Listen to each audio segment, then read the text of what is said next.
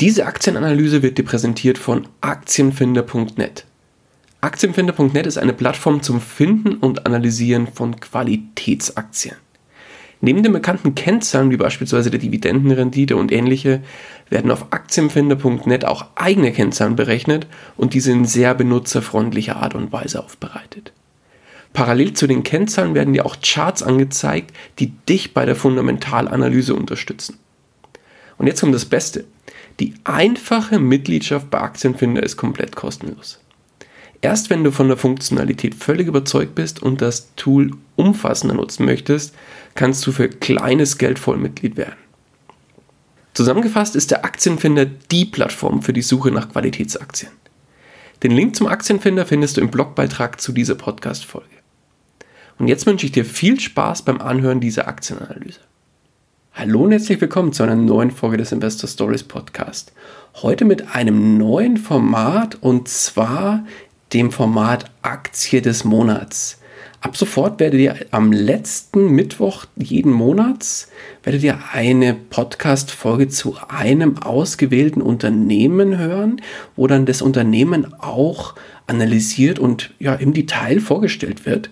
Und natürlich mache ich das nicht alleine, sondern hole mir für die einzelnen Analysen entsprechende Unterstützung. Und heute habe ich niemand Geringeres als David Frank hier zu Gast. David, grüß dich. Ja, moin Daniel. Vielen Dank für die Einladung. Freue mich, äh, wie schon letztes Jahr, wieder bei dir zu Gast sein zu dürfen. Ja, schön, dass du da bist und uns hier im Rahmen der ja, Analyse heute unterstützt.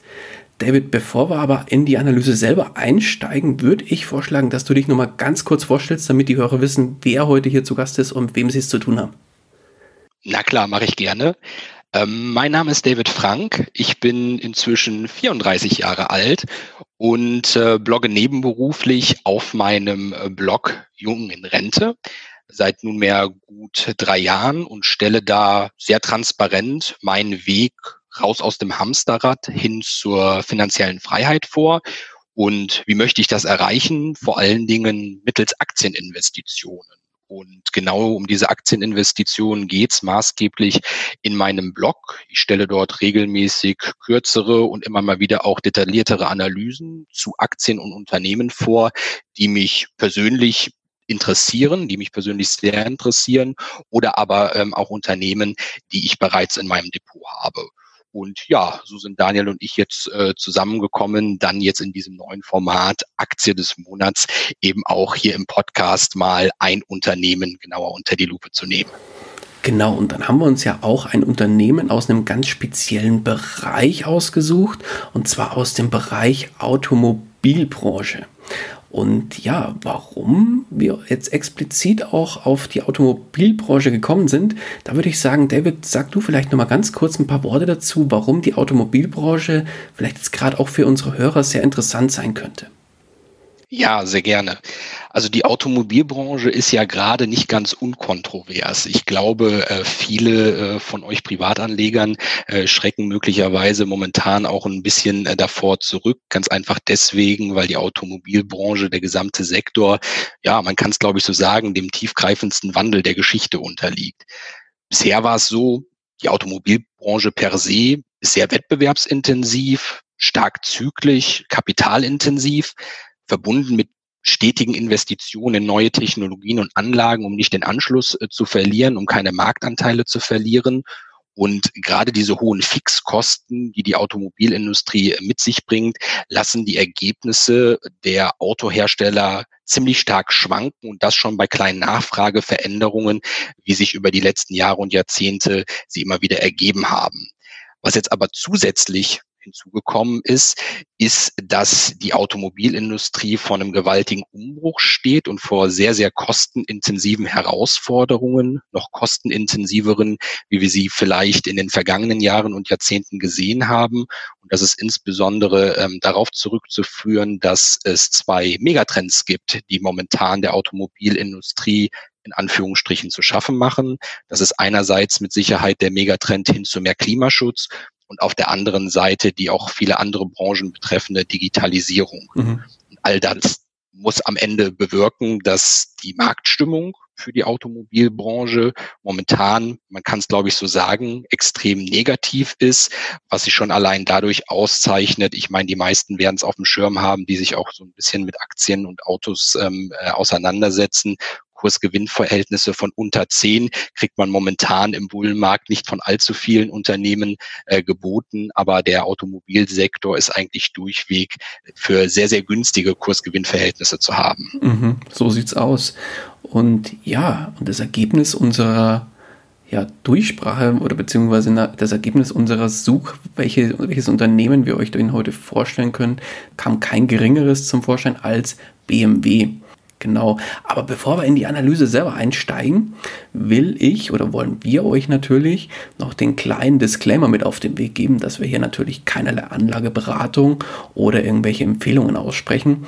Wir präsentieren euch heute an der Stelle wirklich eine neutrale Bewertung des Unternehmens und wollen euch so ein bisschen durch die Zahlen und auch durch, den, äh, ja, durch das Unternehmen selber führen, was wir bzw. David herausgearbeitet haben und ja, euch das Ganze präsentieren in Form einer Analyse und der Aktie des Monats heute.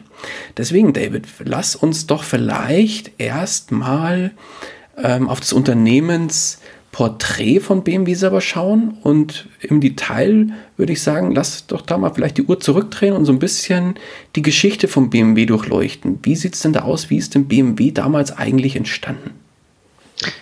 Eine gute Idee, Daniel, denn äh, BMW ist erstens äh, ja schon ein sehr altes Unternehmen, kann mittlerweile auf eine über 100-jährige Historie zurückblicken und diese Historie ist, möchte man sagen, äh, recht bewegt. 1916 wurde das Unternehmen äh, gegründet, damals aber noch gar nicht als Automobilhersteller, sondern damals beschäftigte sich das Unternehmen noch mit Flugmotoren. Erst in den 1920er Jahren ist man dann zunächst ähm, auf die Motorradherstellung aufgesprungen und dann ähm, gegen Ende der 1920er Jahre auch in die Pkw-Produktion äh, eingestiegen. Ähm, dann kam der Zweite Weltkrieg dazwischen. Ähm, man wurde zwangsverpflichtet äh, ähm, von dem damaligen Regime natürlich auch äh, während des Zweiten Weltkriegs ähm, dann Motoren, Fahrzeuge etc. Äh, zuzuliefern. Ähm, nach dem Zweiten Weltkrieg hat man dann dort angeknüpft, wo man vorher aufgehört hatte, nämlich mit der Pkw-Produktion. Das lief zunächst aber mal gar nicht so ganz erfolgreich bis hinein in die späten 1950er Jahre. Es führte so weit, dass es sogar zu einem Sanierungsangebot seitens äh, Daimler gekommen ist. Mhm. Ähm, ganz kurios, äh, wenn man sich das mal vergegenwärtigt, dass es hätte man damals das Sanierungsangebot von Daimler angenommen, heute vielleicht nicht zwei große Premium-Hersteller in Deutschland geben würde, sondern nur einen unterm gleichen Dach. Aber stattdessen ist es eben nicht zu einer Fusion zwischen den beiden heutigen großen Premium-Riesen gekommen, sondern eine gewisse Familie Quant hat den eigenen Einfluss damals Ende der 1950er Jahre massiv bei BMW ausgebaut. Das werden wir mit Sicherheit heute im Laufe der Analyse auch nochmal drauf zu sprechen kommen, was die Familie Quant heute für eine Rolle spielt. Die Geschichte ging dann zum Glück auch unter Einfluss der Familie Quant relativ erfolgreich weiter. Anfang der 70er Jahre ist dann die BMW Group in die internationale Expansion eingestiegen. Ähm, man verfolgte da eine konkrete Richtlinie, die eigentlich noch bis heute Geltung hat, nämlich dass man immer dort produziert, wo auch die Nachfrage ist. Anfang der 70er Jahre hat es einen dann nach Südafrika zunächst gezogen, in den 90er Jahren dann in die USA und Anfang der 2000er Jahre nach China. China und die USA, auch heute noch ganz wichtig, der Top-Markt China und äh, Top-2-Markt äh, USA, wo heute auch der größte Produktionsstandort der BMW Group sich befindet. Und ab 2000 ist es dann dazu gekommen, dass man sich halt ausschließlich dem heutigen Premium-Segment, der Premium-Ausrichtung hin gewidmet hat und da werden wir mit Sicherheit gleich auch noch drauf zu sprechen kommen, was da ganz genau das Geschäft von BMW heute ausmacht. Mhm. Ja, perfekt. Aber Geschäft ist ein gutes Stichwort. Lass uns doch mal ein bisschen tiefer in das Geschäftsmodell von BMW reinschauen und erzähl uns doch vielleicht mal, welche ja, einzelnen Bereiche oder auf welche einzelnen Bereiche der BMW ihren Fokus gelegt hat. Ja, BMW ist natürlich vor allen Dingen als Hersteller der Premium-Marken BMW, Mini und Rolls-Royce heute bekannt. Die Fahrzeuge für diese Marken, die entwickelt man, die produziert man, die vermarktet man, alles unter einem Dach. BMW ist da wirklich ein globaler Riese. Man verfügt da inzwischen über 30 Produktions- und Montagestätten weltweit in 14 Ländern, hat ein unglaublich großes Vertriebsnetzwerk, äh, fast um den gesamten Globus äh, gespannt und über 135.000 äh, Mitarbeiter, die dort im Konzern tätig sind in allen Ländern der Welt. Auf der anderen Seite, und das bringt das Automobilgeschäft normal heute mit sich, das ähm, ist bei jedem anderen großen Automobilkonzern auch so, ist die Erbringung von Finanzdienstleistungen. Ähm, es ist heutzutage so, dass viele verkaufte Fahrzeuge nicht direkt vom Kunden bezahlt werden, sondern gemietet, geleast äh, werden und äh, somit äh, dieses Finanzdienstleistungsgeschäft auch bei BMW einen heute recht eklatanten äh, Teil des eigentlichen Geschäftes ausmacht. Mhm. Der dritte Punkt ist dann, und das ist ganz spannend, muss man sagen, ähm, weil das, glaube ich, auch den heutigen Zeitgeist sehr gut widerspiegelt, ist das Geschäft mit individuellen Mobilitätsdienstleistungen. Ähm, ich glaube, äh, viele, gerade die in den Großstädten beheimatet sind, kennen äh, DriveNow, kennen Car2Go, ähm, wissen aber oftmals gar nicht so richtig, wer eigentlich dahinter steckt. Und äh, ist eine ganz spannende Geschichte dahinter, denn ähm, mittlerweile gehören beide Anbieter zusammen. Drive Now, ursprünglich mal auf BMW zurückgehend und Car2Go auf Daimler, haben ihre Kräfte gebündelt in einem gemeinsamen Joint Venture, das sich heute YourNow nennt und ganz viele digitale Mobilitätsdienstleistungen unter einem Dach vereint. Man hat da ShareNow, das ist eben das Carsharing, ähm, wo man sich äh, gerade in den Großstädten ähm, für kurzfristige Zeiträume Autos, PKWs anmieten kann. Mittlerweile äh, sind da über 20.000 äh, Autos über die ganze Republik äh, verteilt. In über 30 Städten weltweit ist man da mit diesem Angebot mittlerweile aktiv. Man hat äh, die Mobilitätsdienstleistungen, die die Aufladung von Elektrofahrzeugen angeht. Man hat ähm, Parkdienstleistungen, das heißt, dass man eine App hat, mit der man bargeldlos bezahlen kann an diversen Parkmöglichkeiten überall in der Bundesrepublik. Und ähm, ja, das ist mit Sicherheit ein Geschäft, das heute noch nicht allzu viel vom Geschäftsumfang eines solchen Konzerns wie BMW ausmacht. Aber man kann gut davon ausgehen, wenn man den ganzen Prognosen glauben darf, dass das in den kommenden Jahren und im kommenden Jahrzehnt mit Sicherheit eine immer größere Portion der Umsatzerlöse von BMW ausmachen wird. Mhm. Jetzt hast du ähm, vorhin kurz erzählt, dass es verschiedenste Montage- und Produktionsstätten in 14 Ländern gibt. Ähm, jetzt muss man aber dazu sagen, der Hauptstandort ist ja ganz klar München und da setzt BMW auch sehr stark drauf. Und äh, wie sieht es denn mit den anderen Standorten aus? Wo ist BMW denn noch, ich sag mal, verstärkt vertreten? Weißt du das zufällig? Ja, ähm, wie schon gesagt, BMW geht immer dorthin, wo die großen Nachfragepunkte sind. Und ähm, für den Konzern sind die Top drei Absatzmärkte nun mal China, die USA und Deutschland. Du sprachst jetzt schon München an, ganz klar einer der Hauptstandorte im Konzern.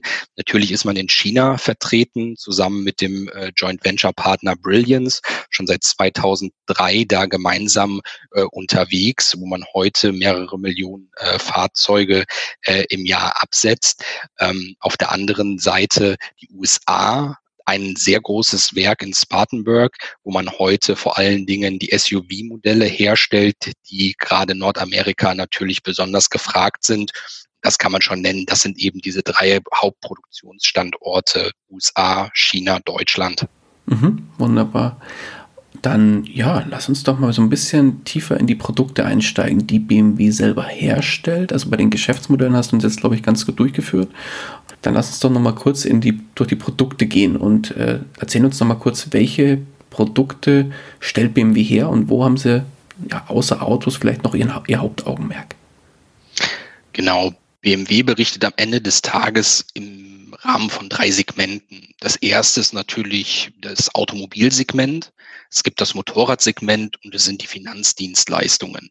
Das Motorradgeschäft kann man sich denken, zwar ist BMW heute einer der erfolgreichsten Motorradproduzenten überhaupt weltweit, auch sehr ein sehr lukratives Geschäftsfeld für den Konzern. Allerdings steht ähm, der Motorradabsatz wirklich nur für einen Bruchteil der Umsatzerlöse und damit auch des Ergebnisbeitrags, so dass man sich gut und gerne auf das Automobil und das Finanzdienstleistungssegment hier konzentrieren kann. Mhm. Wenn man das Ganze mal so ein bisschen gegenüberstellt und schaut, wer trägt denn wie viel zum Umsatz und zum Ergebnis bei, ist ganz auffällig, dass die Auto, dass das Automobilsegment natürlich den Löwenanteil hier stemmt. Drei Viertel der Umsätze entfällt auf das Automobilsegment, ein Viertel etwa auf die Finanzdienstleistungen. Beim Ergebnisbeitrag hingegen sieht es ein bisschen anders aus. Da tragen die ähm, Automobile tatsächlich nur zwei Drittel da, äh, dazu bei zum Gewinn, die Finanzdienstleistungen hingegen ein Drittel, so dass man schon sieht, hier gibt es eine gewisse Verschiebung zwischen Umsatz äh, und Ergebnissen und da ist das Finanzdienstleistungssegment äh, tatsächlich vorne. Ja gut, da sind auch ganz andere Margen auch rauszuholen als äh, im Vergleich zu dem Automobilen, denke ich mal. Absolut, genau richtig. Wenn wir uns auf der anderen Seite dann mal anschauen, das Segment Automobile, wie unterteilt sich das? Äh, BMW fährt, und da werden wir mit Sicherheit auch noch später drauf äh, zurückkommen, einen Absatzrekord nach dem nächsten ein.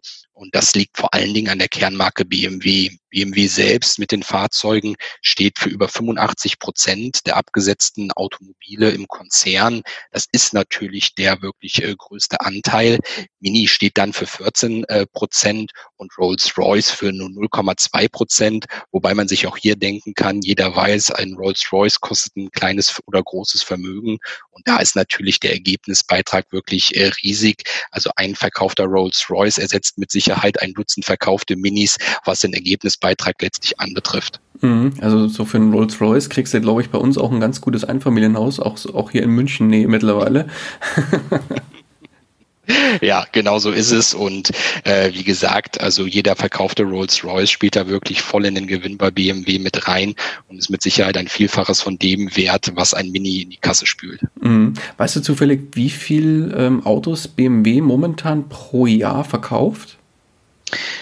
Ja, BMW ähm, ist so bei 1,9 Millionen äh, Fahrzeugen gewesen nach dem äh, dritten Quartal ähm, 2019. Das heißt, man wird wahrscheinlich so auf die 2,5 Millionen Fahrzeuge im Gesamtjahr äh, zugehen, ähm, wenn die Zahlen dann endgültig draußen sind. Und genau diese 2,5 Millionen Fahrzeuge, auf die es dann wahrscheinlich hinausläuft, das wäre dann auch tatsächlich ein neuer absoluter Absatzrekord für die BMW Group insgesamt. Mhm. Jetzt wäre es eigentlich auch mal ganz interessant, wie viel Prozent von den verkauften Automobilen denn Elektroautomobile sind. Weißt du das? Ja, das ist noch tatsächlich ein geschwindend äh, geringer Teil. Ähm, Gerade in Deutschland ist das äh, Elektrofahrzeug und die E-Mobilität äh, noch nicht äh, so richtig äh, äh angekommen. Auf der anderen Seite ist BMW trotzdem äh, gewissermaßen führend, gerade was so Plug-in-Hybrid-Systeme angehen, also keine vollelektrischen Fahrzeuge, sondern welche, die man dann an der heimischen äh, Elektrozapfsäule auftanken kann. Und da kommt man in Deutschland, wenn man jetzt nur sich die E-Mobilität anschaut, auf einen Marktanteil bei BMW von 21 Prozent. Das ist natürlich schon gehörig, wenn man sich vorstellt, dass tatsächlich jedes fünfte Elektroauto in Anführungsstrichen äh, in Deutschland auf BMW läuft. Das ist natürlich schon eine Größenordnung, die hat man sich da erarbeitet. Natürlich auch so durch Modelle wie den äh, i3 und den i8, wo man äh, ja deutlich frühzeitiger als die Konkurrenz auf die Elektroschiene gesetzt hat und heute natürlich da auch noch von den Erfahrungen, die man über die letzten Jahre sammeln konnte, gewissermaßen profitiert. Mhm. Okay, wunderbar. Dann, ja, lass uns mal zum nächsten Schritt kommen. Und zwar, bevor wir jetzt äh, später noch in die Zahlen einsteigen, wäre vielleicht noch ganz interessant zu wissen, wer steht denn bei BMW aktuell an der Spitze und hat so ein bisschen das Ruder in der Hand? Ja, das ist eine relativ aktuelle Entwicklung. Ähm, Harald Krüger ist vielleicht einigen noch ein Begriff. Ähm, der BMW-Chef der letzten Jahre hat gegen Ende des letzten Jahres das Ruder bei BMW freiwillig aus der Hand gegeben, hatte freiwillig erklärt, dass er nicht für eine zweite Amtszeit äh, zur Verfügung stehen würde. Daher ist im August 2019 ein neuer Chef an die Spitze der BMW Group äh, getreten. Das ist der bisherige Produktionsvorstand äh, Oliver Zipse. Ähm, Einer, der bei BMW nicht gänzlich unbekannt ist, ähm, er hat äh, tatsächlich seine Karriere nach seinem Studium der Informatik, Mathematik und des Maschinenbaus bei BMW schon begonnen ist dann äh, über äh, viele Stationen in diversen Führungsproduktionen, in der Strategieabteilung, in der Produktion, dann jetzt letztlich bis auf den Chefsessel äh, vorgerückt. Ein bisschen was ist über ihn schon bekannt. Er soll äh, angeblich ganz umgänglich und kompromissbereit sein, aber auf der anderen Seite wird er auch wieder als durchsetzungsfähig beschrieben und ich glaube, das sind genau die Qualitäten, die man mitbringen muss, um eben den Wandel der BMW und allen anderen Automobilherstellern bevorsteht, dann auch meistern zu können. Mhm. Das hat aber auf der anderen Seite auch wieder Charme, weil ähm, der Oliver Zipse ist dann ja einer, der sich eigentlich von ja ganz unten, kannst du eigentlich fast sagen, wirklich an die Spitze des Unternehmens gearbeitet hat und auch alle Bereiche gesehen hat und weiß, was so im Unternehmen auch los ist. Absolut. Also ich glaube, es wird äh, nur wenige geben, die ihm was vormachen können in Sachen BMW. Er hat da jetzt mehrere Jahrzehnte in dem äh, Unternehmen verbracht und wirklich äh, viel von der Welt über BMW gesehen und wie du schon richtig sagtest, auch viele Bereiche einfach kennengelernt. Und das wird ihm mit Sicherheit nicht schaden in seiner jetzigen äh, Funktion als äh, CEO, auch über das äh, Netzwerk, was er natürlich dann konzernintern verfügt. Auf jeden Fall.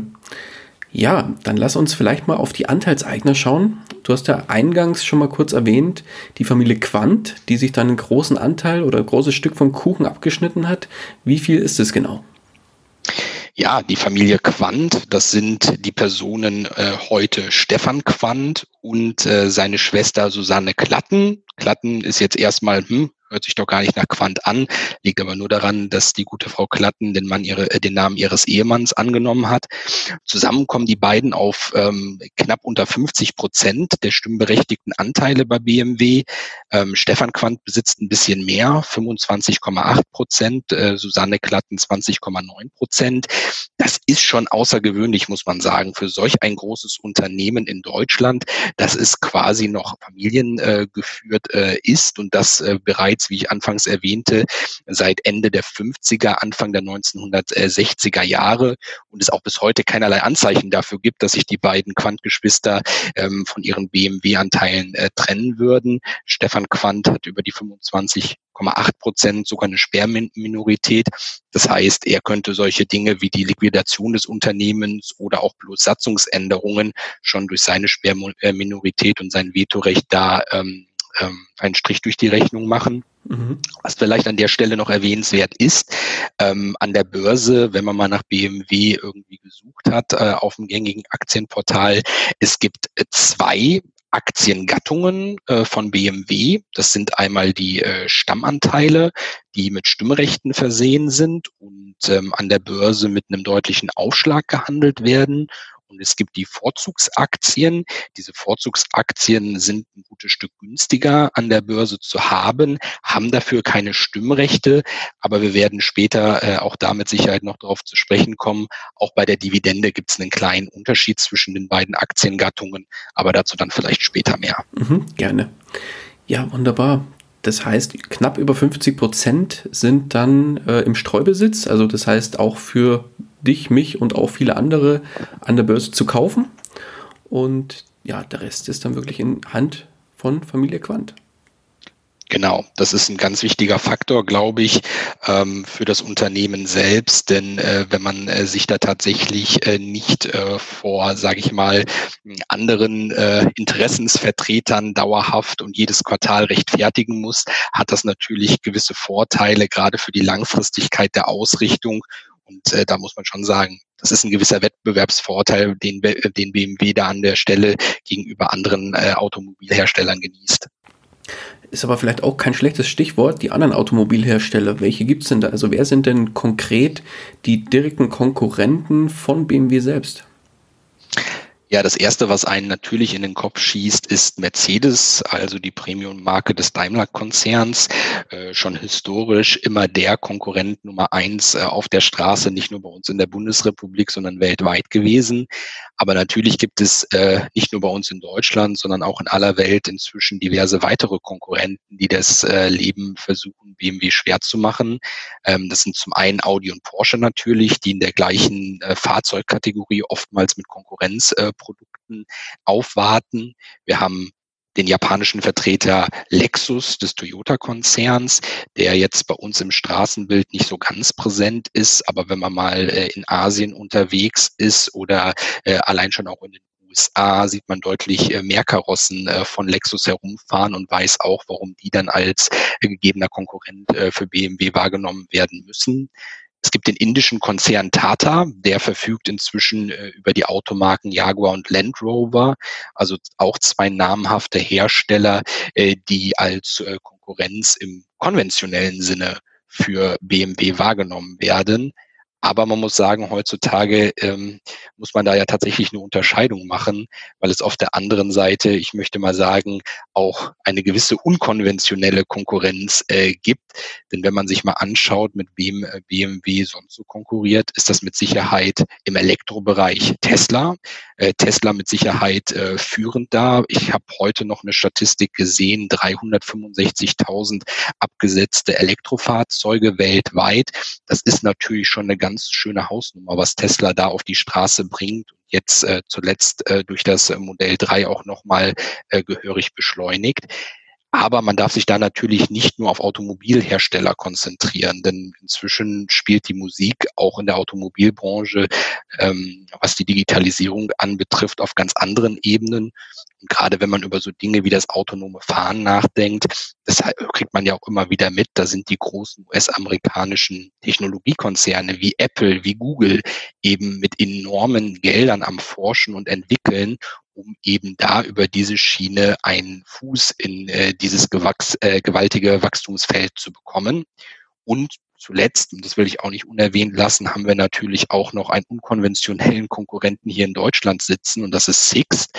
Sixt ist natürlich bekannt dafür für Mietwagen, erstmal wenn man in den Urlaub fährt, aber inzwischen ist das Angebot da ja deutlich erweitert worden. Man bietet Carsharing auf allen Ebenen an, man bietet Leasing auf allen Ebenen an wir haben eben schon gehört, dass Finanzdienstleistungen eben ein recht lukratives Geschäft sind, was die Automobilindustrie anbelangt da schneidet sich Six natürlich inzwischen auch ein gehöriges Stück vom Kuchen ab.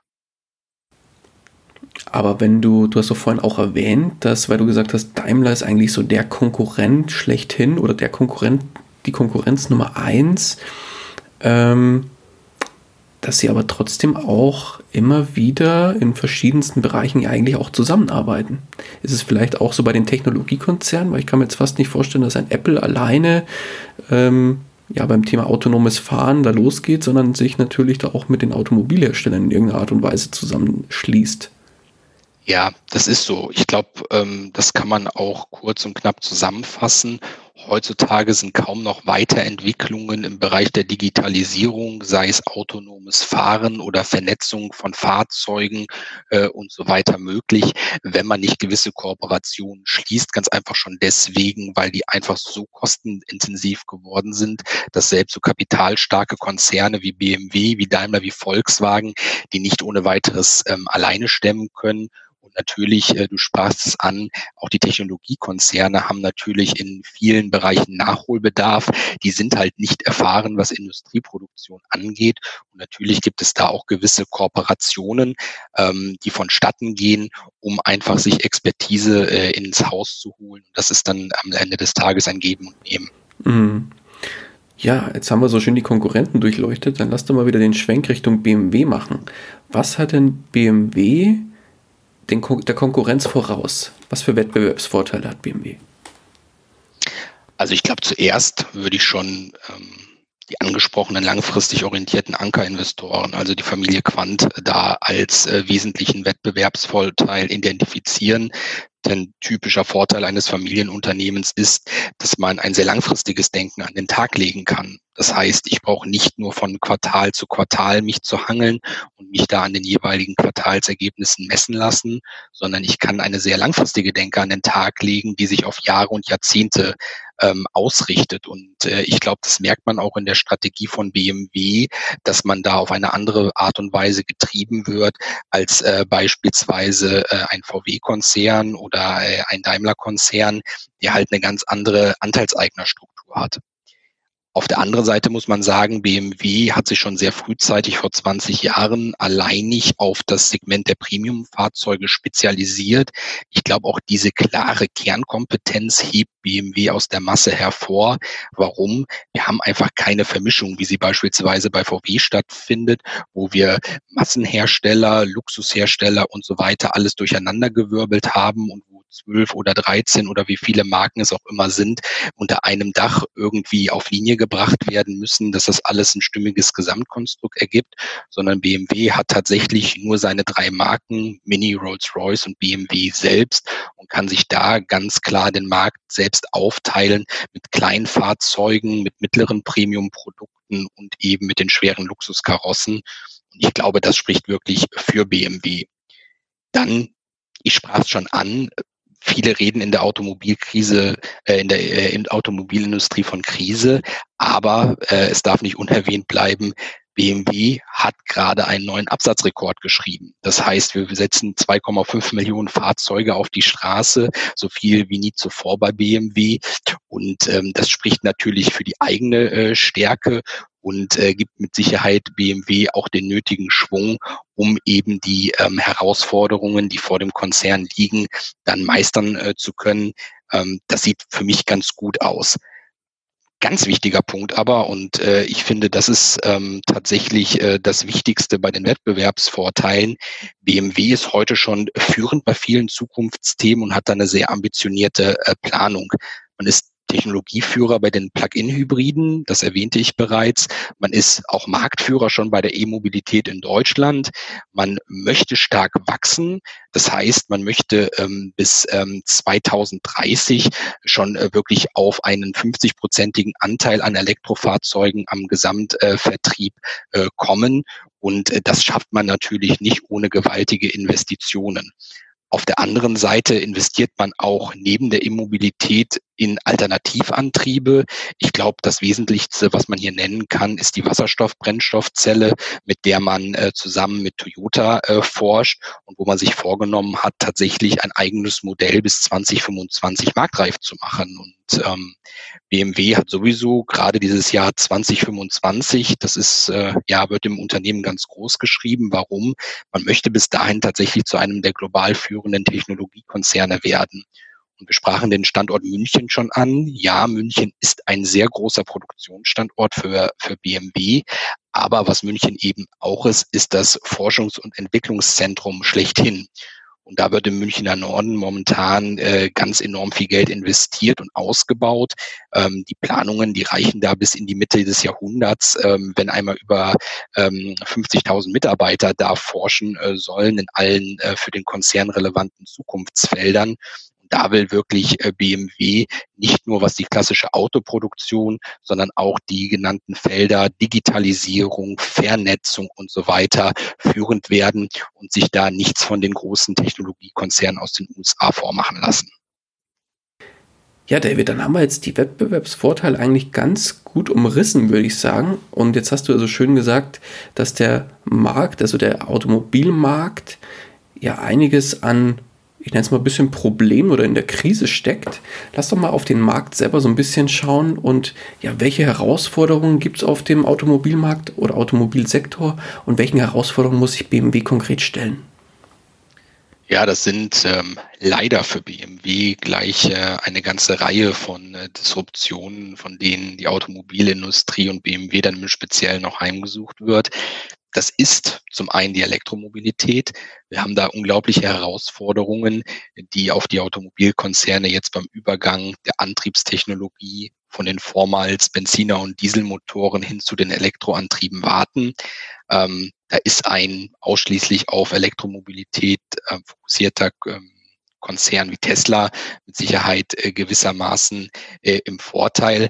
Aber muss man auch sagen, allen Autokonzernen wird da nichts anderes übrig bleiben, als tatsächlich zumindest äh, in Teilen auf die Elektromobilität zu setzen. Woran liegt das? Weltweit sind ab 2020 oder den Folgejahren viele CO2-Grenzwerte gültig, die einzuhalten sind. Die EU tut sich da besonders hervor mit besonders strengen Grenzwerten. Und äh, diese wären so mit konventionellen Antriebslösungen wie eben Benzin- und Dieselmotoren für die Unternehmen gar nicht zu stemmen. Und dementsprechend muss jetzt da natürlich sehr viel investiert werden, wobei sich natürlich für jeden Konzern die Frage stellt, auf welche Karte setzt man jetzt? Bleibt man diversifiziert, setzt man auf Benzin, Dieselmotoren und Elektroantriebe äh, und vielleicht die Brennstoffzelle oder macht man es, wie es beispielsweise VW momentan tut und ähm, investiert wirklich zweistellige Milliardenbeträge, um in der Elektromobilität äh, führend zu werden. Das wird wahrscheinlich erst die Zukunft zeigen, was da der goldene Mittelweg war. Mhm. Auf der anderen Seite, wir sprachen heute schon mehrfach drüber, das Thema Digitalisierung steckt natürlich auch vollends in der Automobilindustrie. Es ist eine unglaubliche Komplexität, die sich da inzwischen für die Autohersteller ergeben hat.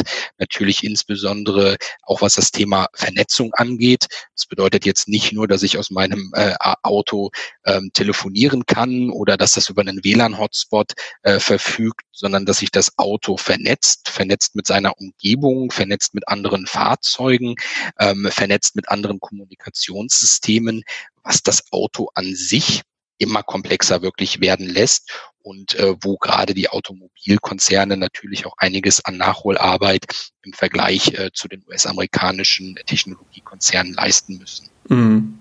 Okay. Genau. Ähm, ich glaube, das autonome Fahren darf man nicht außer Acht lassen. Wir sprachen schon davon, dass Konzerne wie Alphabet, wie Apple, ähm, ja, da wirklich äh, mit viel Geld dran an Forschen sind. Ähm, der Eintritt dieser neuen Marktteilnehmer, der ist natürlich ähm, für die äh, konventionellen Automobilhersteller so vielleicht nicht von Anfang an absehbar gewesen.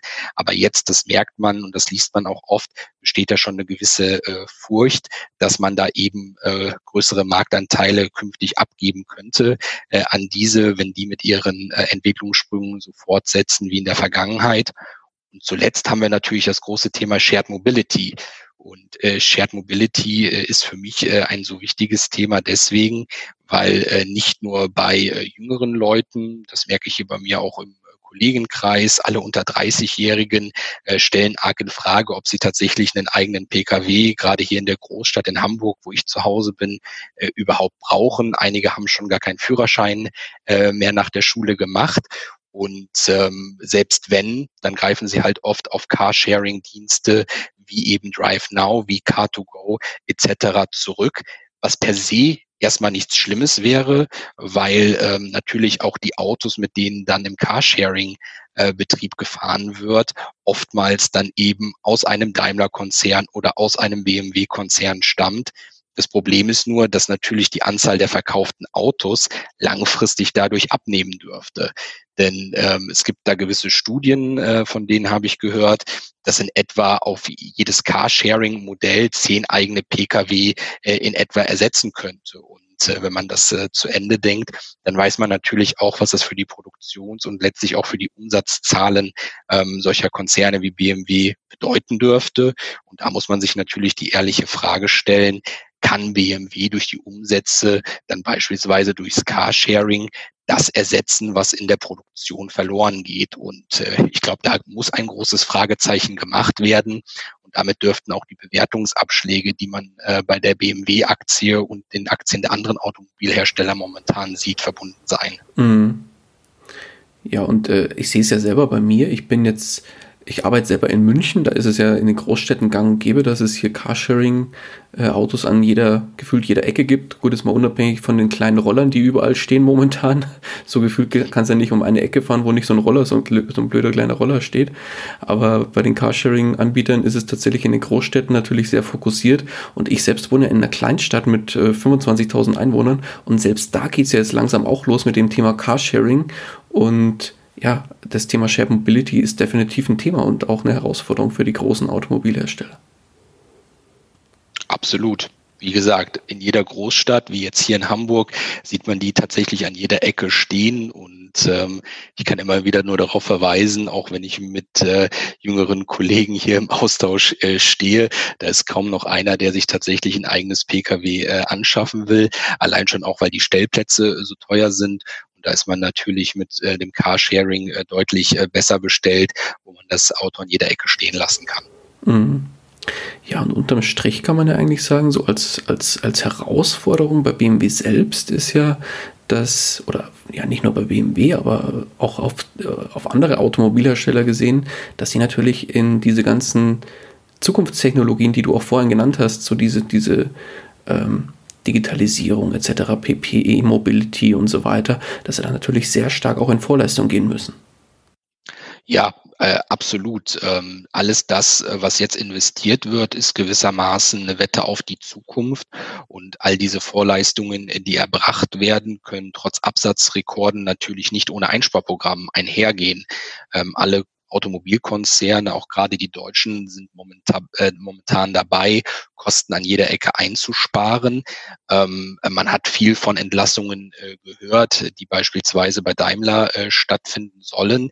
BMW geht da einen etwas anderen Weg. Man hat selber äh, bislang äh, nicht die Veranlassung gesehen, ähm, Festangestellte tatsächlich aus ihren Positionen zu entheben. Aber trotzdem äh, versucht man äh, auch bei BMW äh, entsprechend Kosten zu reduzieren. Das gelingt einerseits darüber, dass man Leiharbeitern, auch Leiharbeitern, die möglicherweise schon länger für den Konzern tätig waren, ihre ähm, äh, Verträge nicht mehr verlängern.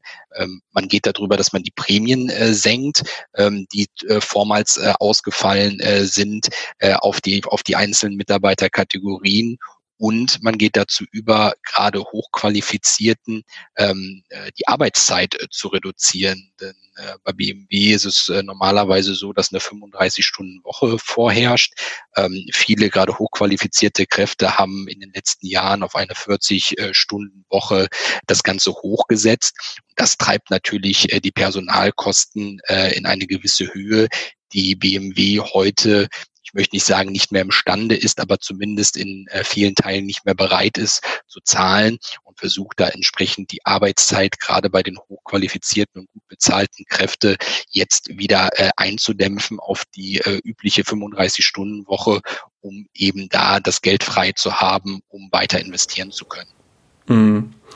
Aber das Schöne ist an der Stelle, so viele Herausforderungen, wie wir jetzt hier herausgearbeitet haben und genannt haben, so, sobald es auf der einen Seite Herausforderungen gibt, gibt es auf der anderen Seite natürlich auch Chancen.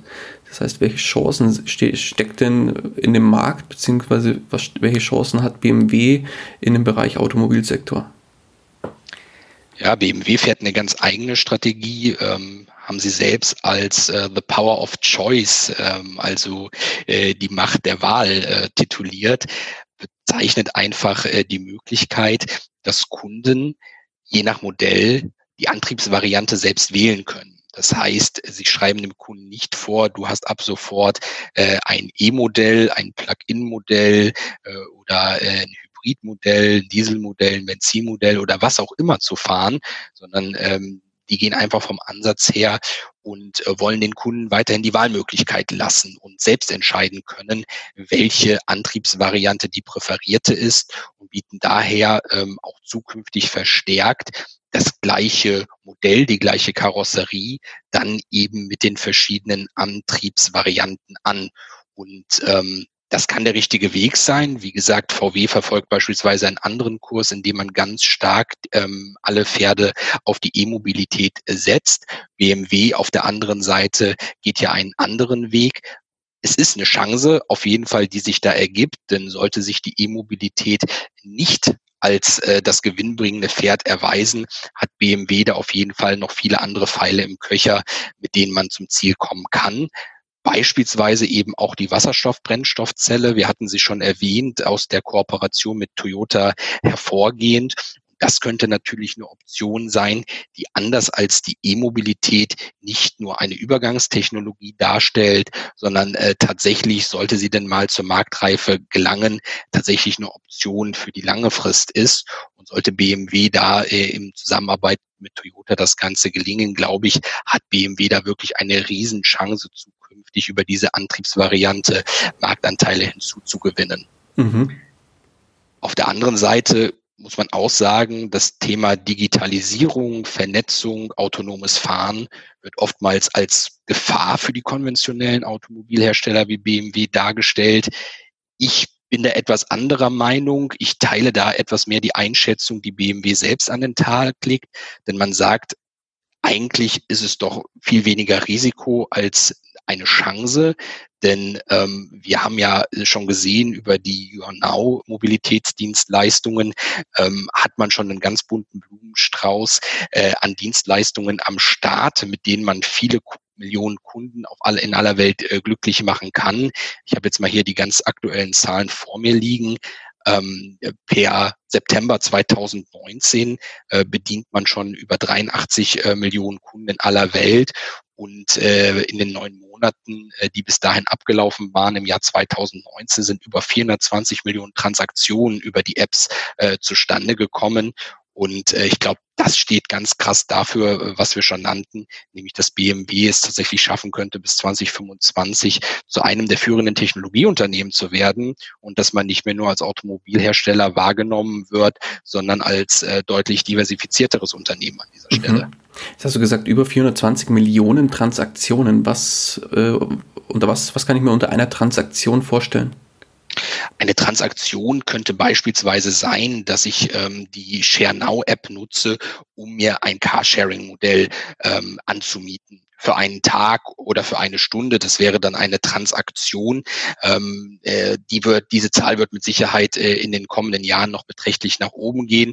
Etwas aussagekräftiger sind wahrscheinlich tatsächlich äh, die Kunden, die das Ganze schon nutzen. Aber wenn ich mir vorstelle, es gibt da 83 Millionen Kunden, so viele Menschen wie in der Bundesrepublik leben, dann hat das für mich schon eine Größendimension erreicht, die äh, alle, alle Wachstumspläne jetzt mal beiseite gelegt schon heute äh, eine Dimension erreicht erreicht hat, die durchaus beachtenswert ist. Mm, auf jeden Fall. Ja, wunderbar. Dann haben wir jetzt aber relativ Prosa, sage ich mal, die Chancen, Herausforderungen etc. herausgearbeitet. Jetzt lass uns doch mal auf die nackten Zahlen kommen. Lass uns doch mal jetzt in die Bilanz von BMW schauen. Führ uns doch mal da kurz durch, David. Ja, jetzt geht es ans Eingemachte, möchte man sagen. Richtig. Ähm, was man beachten muss, ist, und das geht auch äh, aus der Segmentierung des Geschäfts von BMW hervor, BMW ist kein reines Industrieunternehmen mehr, sondern äh, ja, zu Teilen eben eine Bank, gerade über die vielen Finanzdienstleistungen. Die Hälfte aller Fahrzeuge, ich hatte es erwähnt, werden finanziert beziehungsweise äh, geleast und dementsprechend ist auch die Bilanz entsprechend auszulegen. Was auffällt, ist auf jeden Fall, wenn wir uns ähm, die Schuldenquote angucken, die BMW aufweist, die liegt ungefähr bei 74, 75 äh, Prozent, ähm, also drei Viertel. Das ist für den Automobilsektor nichts Außergewöhnliches. Ich würde sogar sagen, es ist relativ positiv zu werten, wenn wir Daimler-Konzern gegenüberstellen. Der steht bei so 79 bis 80 Prozent, also gute fünf Prozent äh, höher, was die Verschuldungsquote anbelangt. Was gut ist bei BMW, das sagen auch die Kreditratingagenturen, ähm, ähm, ist äh, die Fähigkeit, ähm, unvorhergesehene Ereignisse wegstecken zu können. BMW verfügt über das beste Kreditrating aller europäischen äh, Autobauer, ist da, äh, egal ob wir uns Moody's, ob wir Standard Poor's oder welche Kreditratingagentur auch immer anschauen, immer etwa zwei äh, Ratingkategorien besser als Daimler äh, und sogar noch besser als äh, der Volkswagen-Konzern da eingeordnet. Das spricht auf jeden Fall stark für BMW. Genau, das soweit zur Schuldenquote äh, von BMW. Etwas anderes, äh, was äh, tatsächlich auffällig ist, ist, dass BMW über einen äh, sehr geringen Goodwill äh, nur verfügt. Goodwill bedeutet, was habe ich an äh, Firmenwerten in der Bilanz stehen, die aus Unternehmensübernahmen resultiert sind. Man kennt das von anderen Unternehmen, die regelmäßig über Akquisitionen sich neue ähm, Unternehmen und Teilbereiche einverleiben. Da kann das wirklich in eklatante Höhen steigen bis hin in den zweistelligen Milliardenbetrag. Bei BMW sieht es tatsächlich ganz anders aus. Bei BMW stehen äh, Status äh, heute so gerade mal um die 400 Millionen Euro im äh, Goodwill in der Bilanz äh, drin. Was macht das Ganze positiv? Das Ganze macht positiv, dass natürlich in diesem Fall auch nur eine, ein sehr geringes ähm, Abschreibungsrisiko auf Investoren da wartet und äh, versteckte Überraschungen, die da möglicherweise daraus resultieren, dass einstmals äh, übernommene Unternehmen nicht so performen, wie man sich das vor der Unternehmensübernahme vorgestellt hat, wir können hier eigentlich nicht auf einen lauern, so dass ich sagen würde, für einen Automobilkonzern hat äh, BMW tatsächlich eine ziemlich solide Bilanz vorzuweisen. Mhm. Wenn wir dann rüberschwenken und uns ein bisschen mehr auf die Umsätze äh, und die Kosten konzentrieren, mit denen BMW derzeit konfrontiert ist, fällt auf jeden Fall auf, dass BMW ein sehr gesundes Umsatz- und Ergebniswachstum im letzten Jahrzehnt seit der letzten Finanzkrise hingelegt hat. Man ist da inzwischen bei einem Umsatz von knapp 100 Milliarden Euro angelangt. Allerdings, und das muss an der Stelle auch gesagt sein, hat sich das Umsatzwachstum und auch das Ergebniswachstum in den letzten Jahren stetig verlangsamt und hat einen Peak in 2017 erreicht, wo schon das 2018er Ergebnis nicht ganz hingekommen ist und wir wahrscheinlich auch in 2019 nochmal eine Reduzierung sehen werden. Woran liegt das? Man hat natürlich auf der Kostenseite, wir sprachen es heute schon mehrfach an, vor allen Dingen mit gestiegenen Forschungs- und Entwicklungsausgaben zu tun. Die Forschungs- und Entwicklungsausgaben machen momentan knapp über sieben Prozent der Umsatzerlöse aus. Und das liegt selbst für BMW deutlich über dem eigenen langfristigen Zielkorridor, der vom Unternehmen selbst mit fünf bis 5,5 Prozent der Umsätze angegeben wird. Ein ähnliches Bild haben wir dann bei den Investitionsangaben, die unter dem Oberbegriff CAPEX äh, zusammengefasst werden. Ähm, BMW investiert nicht nur in die Forschung, sondern auch in die neuesten äh, Industrieanlagen zur Fertigung der Modelle.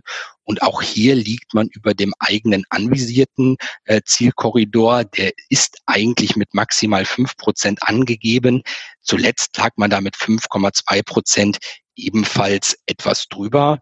Und wenn wir uns dann tatsächlich äh, anschauen, was unterm Strich an Ergebnis rauskommt, äh, geht selbst BMW für 2019 nochmals von einem deutlichen Gewinnrückgang aus, was natürlich nicht verwunderlich ist, wenn man sich, wie gesagt, immer vor Augen hält, mit welchen Herausforderungen BMW zu kämpfen hat, was investiert werden muss und was jetzt eben auch an Vorleistungen getroffen werden muss, um für die Zukunft, für die nächsten Jahre und Jahrzehnte sich entsprechend zu rüsten und nicht den Anschluss an die Konkurrenz zu verlieren.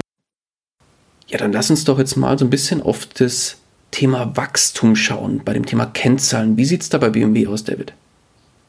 Ja, im Branchenvergleich muss man sagen, ist BMW wirklich ein stark wachsendes Unternehmen, gerade wenn man es mit den anderen traditionellen Automobilproduzenten ähm, äh, vergleicht. Seit 2006 ähm, konnte man da ein Wachstum äh, von sechs Prozent jährlich beim Ergebnis pro Aktie erzielen. Seit 2011 immer noch von vier Prozent. Ich sprach die Verlangsamung an, die da stetig eingetreten ist. Ähm, wir haben 2018, 2019 Ergebnisrückgänge erlebt. Ähm, das muss an der Stelle auch gesagt sein. Das heißt, das langfristige Ergebniswachstum wird da nochmal ähm, ein bisschen äh, nachlassen. Allerdings, wenn man den Prognosen äh, glauben darf, die von Analysten abgegeben werden, ist ab 2020 wieder mit einem erneuten er Ergebniswachstum zu rechnen, was mit Sicherheit nicht üppig ausfallen wird und üppig ausfallen kann. Ähm, allein schon äh, aufgrund dieser ganzen Herausforderungen und äh, den hohen Ausgaben für Forschung und Entwicklung, die BMW da stemmen muss. Aber zumindest äh, scheint sich dieser Trend, der sich jetzt äh, ganz zuletzt ergeben hatte, nämlich dass die Ergebnisse dann doch immer Mauer ausfallen, jetzt so langsam auch einem Ende zu nähern und dann vielleicht doch etwas positivere Zeiten auch für Aktionäre wieder anzubrechen. Auf der anderen Auf der Seite ist es ja witzig, dass du sagst, oder vorhin haben wir ja, hast du so schön gesagt, dass eigentlich 2019 äh, wieder ein neuer Umsatzrekord gebrochen wurde, ja, und aber das Ergebnis eigentlich zurückgehen. Wie, wie kommt es?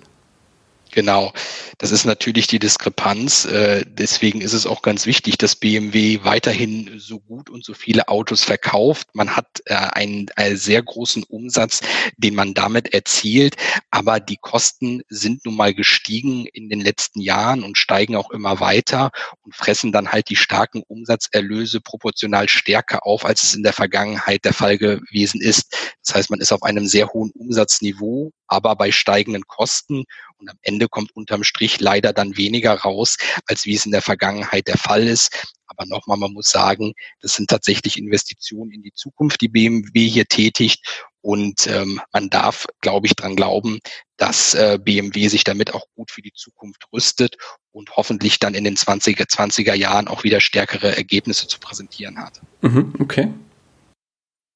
Ja, wenn man sich nochmal anschaut, ähm, seit 2004 seitdem existiert dann auch mein eigenes äh, Bewertungsmodell, hatte BMW keinen einzigen Jahresverlust äh, zu verzeichnen, was schon Prädikat für sich ist in der Automobilindustrie, weil natürlich viele andere Konzerne gerade in der Finanzkrise 2008, 2009 miese geschrieben haben. Auch BMW hatte dann einen sehr starken Gewinneinbruch von knapp 90 Prozent. Nichtsdestotrotz hat man es, hat man es aber immer noch geschafft, ähm, positiv unterm Strich zu bleiben. Und äh, das muss man BMW zugute halten, dass man das dann se selbst unter solch schweren Bedingungen äh, geschafft hat. Und äh, wenn man sich dann mal die ganze Historie der letzten anderthalb Jahrzehnte anschaut, dann ist es tatsächlich auch nur der Ra ähm, Zeitraum 2008, 2009 während der Finanzkrise und jetzt eben aktuell der Zeitraum 2018, 2019 gewesen, wo der Konzern überhaupt mal Ergebnisrückgänge zu verzeichnen hatte. Ansonsten war immer ein stetiges Wachstum da. Okay, also klingt das ja erstmal ganz relativ stabil und mit eigentlich verhältnismäßig guten Aussichten für die Zukunft. Richtig. Dann lass uns bei den Kennzahlen abschließend vielleicht noch auf das Thema Rentabilität schauen. Wie sieht es da aus, David? Ja, ein ganz wichtiger Punkt, ähm, denn man möchte natürlich immer wissen, auch als Aktionär, wie rentabel ist denn die Anlage, die ich da eingehe überhaupt. Ähm, BMW hat ganz hehre Ziele in der Vergangenheit gehabt. Man wollte immer eine sogenannte EBIT-Marge erzielen, die zwischen acht und zehn Prozent äh, liegt. Man hat die sogar mal kurzzeitig im Hoch 2011 deutlich übertroffen. Da hatten wir sogar mal eine EBIT-Marge von um die zwölf Prozent. Seither, und da kommen wieder die gestiegenen Kosten ins Spiel, haben wir es mit einer stetig fallenden EBIT-Marge zu tun. Und das hat jetzt gewissermaßen den Höhepunkt erreicht. Wir liegen liegen momentan bei so um die vier Prozent.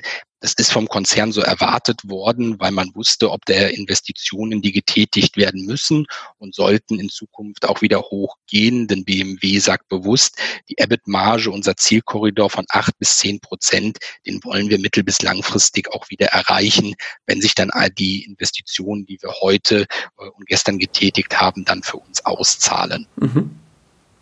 Auf der anderen Seite eine andere wichtige Kennzahl, gerade für so kapitalintensive Unternehmen wie die Automobilhersteller, ist der sogenannte Return on Capital Employed.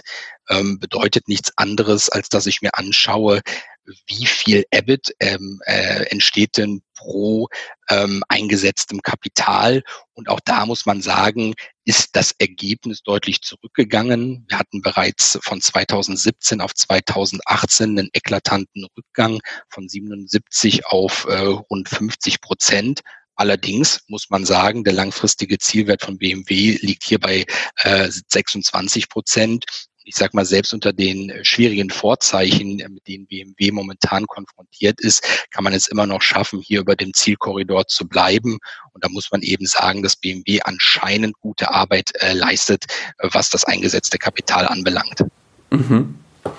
Ja, ähm, Thema Rentabilität ist ja ein wichtiger Faktor. Und jetzt lass uns abschließend nochmal auf auch auf das Thema Rentabilität kommen, aber für die Anteilseigner, also für die Aktionäre, und zwar das Thema Dividende. Wie sieht es denn da aus? Hat BMW eine offizielle Dividendenpolitik? So kann man es wahrscheinlich tatsächlich nicht bezeichnen. BMW ist zwar schon seit vielen Jahren ein Dividendenzahler. Seit 1994 wird ununterbrochen eine Dividende gezahlt, aber eine offizielle Ausschüttungspolitik gibt es nicht, zumindest keine offiziell vom Unternehmen äh, verlautbarte. BMW hat ein zyklisches Geschäftsmodell, wie alle Automobilhersteller. Das spiegelt sich auch in der Dividende wieder. Ähm, da in Krisenzeiten die Ausschüttung immer mal wieder reduziert wurde. Allerdings ist dann in den letzten 25 Jahren die Dividende keimer ausgefallen und unterbrochen gezahlt worden, was für einen Automobilhersteller mit Sicherheit auch schon ein bisschen äh, Aussagekraft besitzt. Was interessant ist, die Ausschüttungsquote soll so zwischen 30 bis 40 Prozent des erwirtschafteten Gewinns liegen. Man ist da momentan ein kleines bisschen drüber, so bei 41, 42 Prozent. Aber das würde ich jetzt immer noch als ähm, nur äh, geringfügige Abweichung werten. Ähm, natürlich ist man mit einigen Herausforderungen konfrontiert, aber ich glaube, gerade der Einfluss von der Familie Quandt lässt einen Totalausfall der Dividende ziemlich unwahrscheinlich erscheinen, weil natürlich die Familie Quandt aus den äh, vereinnahmten Dividenden von BMW auch alle anderen Investitionsfelder bedient. Deswegen kann man, glaube ich, sagen, ja, weitere Reduzierungen, wie wir sie auch im Vorjahr ähm, aufgrund der enormen Herausforderungen erlebt haben, sind nicht ausgeschlossen. Aber ein Totalausfall würde, glaube ich, die meisten Aktionäre doch sehr überraschen. Mhm, okay.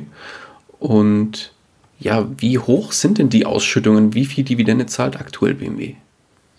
Ja, BMW zahlt momentan im Jahr 2000, für das Jahr 2018, die in 2019 dann ausgeschüttet wurde, ähm, 3,50 Euro pro Stammanteil an Dividende. Ähm, die Dividende ist von äh, 2018 auf 2019 relativ kommentarlos gesenkt worden. Vorher befand sie sich mit vier Euro auf einem äh, Rekordstand. Wenn man das mal runterbricht auf den momentanen Aktienkurs, dann ist man so, ich sag mal, bei grob fünf Prozent Dividendenrendite, was die Stammanteile anbelangt. Was interessant ist, ich sprach es ganz zu Beginn unseres Podcasts an, ist, dass BMW eben nicht nur über Stammaktien, sondern auch über Vorzugsaktien verfügt. Und diese Vorzugsaktien haben den einen Vorteil, dass sie deutlich günstiger notieren, also mit einem Abschlag gehandelt werden und zum anderen interessant, weil sie über eine zwei Cent höhere Dividende verfügen. Deswegen im direkten Vergleich fällt die Dividendenrendite dann der Vorzugsaktien deutlich höher aus, mit momentan so um die 6,3 Prozent verglichen mit 4,8 ähm, zur Stammaktie.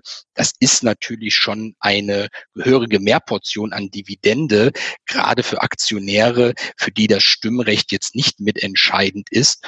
Das dürfte wohl für die allermeisten Privatanleger unter uns gelten. Mhm. Und lass uns vielleicht noch mal ganz kurz so ein bisschen in die Dividendenhistorie schauen, weil 3,50 Euro pro Aktie bei einer Dividendenrendite von roundabout 5%, das ist ja schon ordentlich. Hat BMW schon immer, sagen wir, verhältnismäßig hohe Dividende gezahlt oder sah das auch mal anders aus? BMW ist im Vergleich eigentlich immer ein guter Ausschütter gewesen in Bezug zum Aktienkurs. Gerade seit der letzten Finanzkrise hat man da aber eine deutliche Steigerung bei der absoluten Ausschüttungshöhe zu verzeichnen gehabt. Nur um das Ganze in Relation zu bringen, während der Finanzkrise betrug die äh, Dividende je Aktie gerade einmal 30 ähm, Cent und die ist dann wirklich kontinuierlich bis 2017 gestiegen auf vier Euro dann. Und dann sieht man 30 Cent zu vier Euro. Das ist mehr als eine Verzehnfachung. Da sieht man, wie aktionärsfreundlich BMW wirklich in all den Jahren ähm, gelebt hat. Wie gesagt, das dürfte nicht zuletzt auf den Einfluss der Familie Quandt zurückzuführen sein. Jetzt waren wir zuletzt bei 3,50 Euro. Ich glaube, man kann sagen, aufgrund der Herausforderung ist es nicht ausgeschlossen, dass es auch bei der nächsten Dividende, die im Mai 2020 dann anstehen würde, möglicherweise nochmal zu einer Reduzierung kommt schwer da Prognosen abzugeben, aber letztes Jahr ist sie um 50, äh, um 50 Cent von 4 auf 3,50 gesenkt worden.